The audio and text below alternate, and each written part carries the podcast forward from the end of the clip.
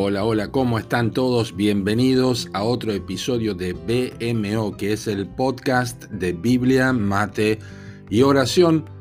Aquí avanzamos en la lectura cronológica de las escrituras. Es muy buena la lectura cronológica, nos permite orientarnos mejor en los acontecimientos bíblicos a medida que vamos leyendo la relación que hay entre salmos, profetas, libros históricos. Te animo a leer la lectura de la palabra de Dios de manera cronológica.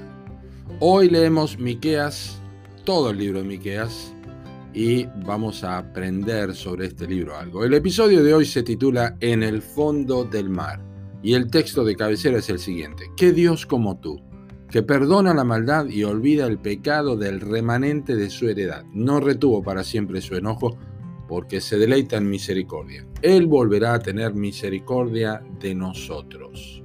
Sepultará nuestras iniquidades y echará en lo profundo del mar todos nuestros pecados. Miqueas capítulo 7, versículos 18 y 19 es el texto que acabo de leer. Cuando en la aldea de Moreset nació Miqueas, los flamantes padres le pusieron ese nombre a su hijo con la esperanza de comunicar el mensaje que creían Judá precisaba con urgencia. Tenían un Dios incomparable. ¿Quién como Jehová? Es el significado de su nombre. No es una nueva verdad en la escritura.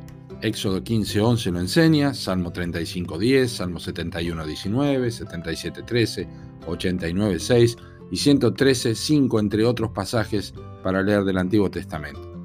Y es que al final de su profecía, él expresó con su propio nombre la pregunta retórica, cuya respuesta tantos aún se esfuerzan en suplantar por ideas humanas. Sí, pocos pasajes de la Biblia destilan tanta teología como estos versículos.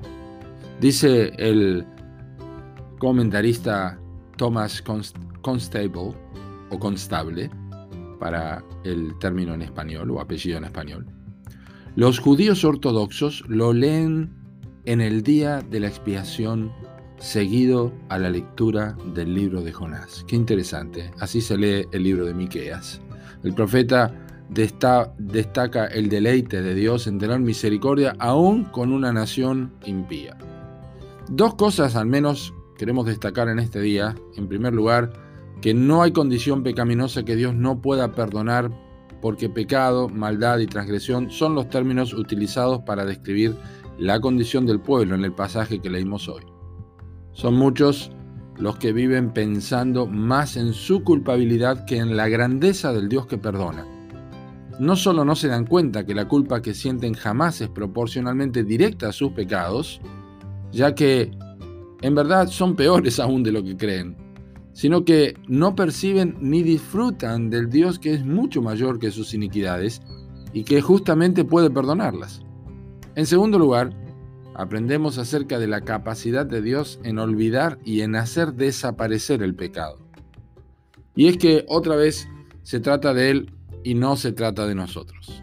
Él olvida y deshace. Nosotros recordamos y fabricamos culpabilidad. Dios limpia la iniquidad. Nosotros persistimos en destacar la mancha. Dios echa en lo profundo del mar nuestros pecados. Nosotros tratamos de mantenerlos a flote. Las religiones del mundo siguen promoviendo esfuerzos para lograr lo que solamente Jesucristo puede hacer. ¿Qué cosa?